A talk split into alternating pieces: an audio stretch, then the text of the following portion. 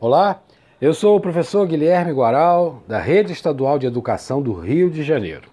Esse é o podcast de número 14 da disciplina História do terceiro bimestre da primeira série do ensino médio regular.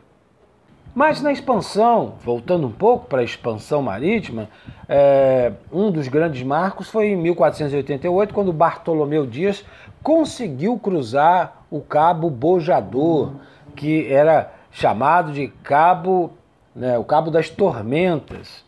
Ninguém tinha conseguido até então essa proeza.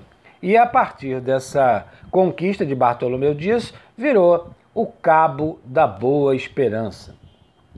E, como eu falei, né, em 1498, Vasco da Gama chegou às Índias e a partir daí esse comércio se estabeleceu entre Oriente e Ocidente, fazendo com que os portugueses começassem a ter uma independência em relação aos produtos orientais, as famosas especiarias.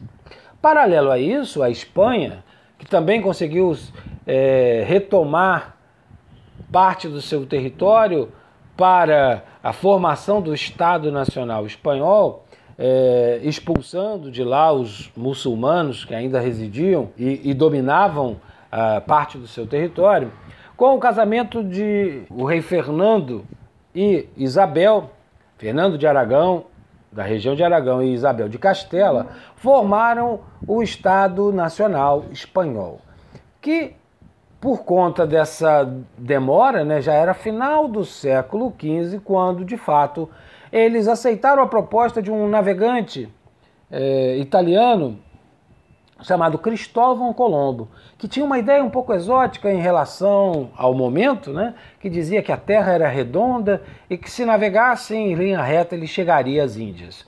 De fato, ele estava é, correto, só que ao invés de chegar às Índias, ele acabou chegando num outro continente.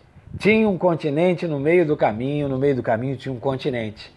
E que foi batizado posteriormente de América porque Colombo continuou achando, mesmo depois de quatro viagens que ele fez para a região é, da o que é hoje a América Central, o Caribe, ele continuou achando que tinha chegado às Índias. Talvez seja um dos motivos de chamarmos os nativos dessa região de índios. Bem, aqui terminamos esse podcast. Eu espero que você tenha gostado e se ficaram algumas dúvidas, eu recomendo você a consultar o material escrito, rever as videoaulas e procurar a ajuda da sua professora ou do seu professor. Grande abraço e até o nosso próximo encontro. Valeu!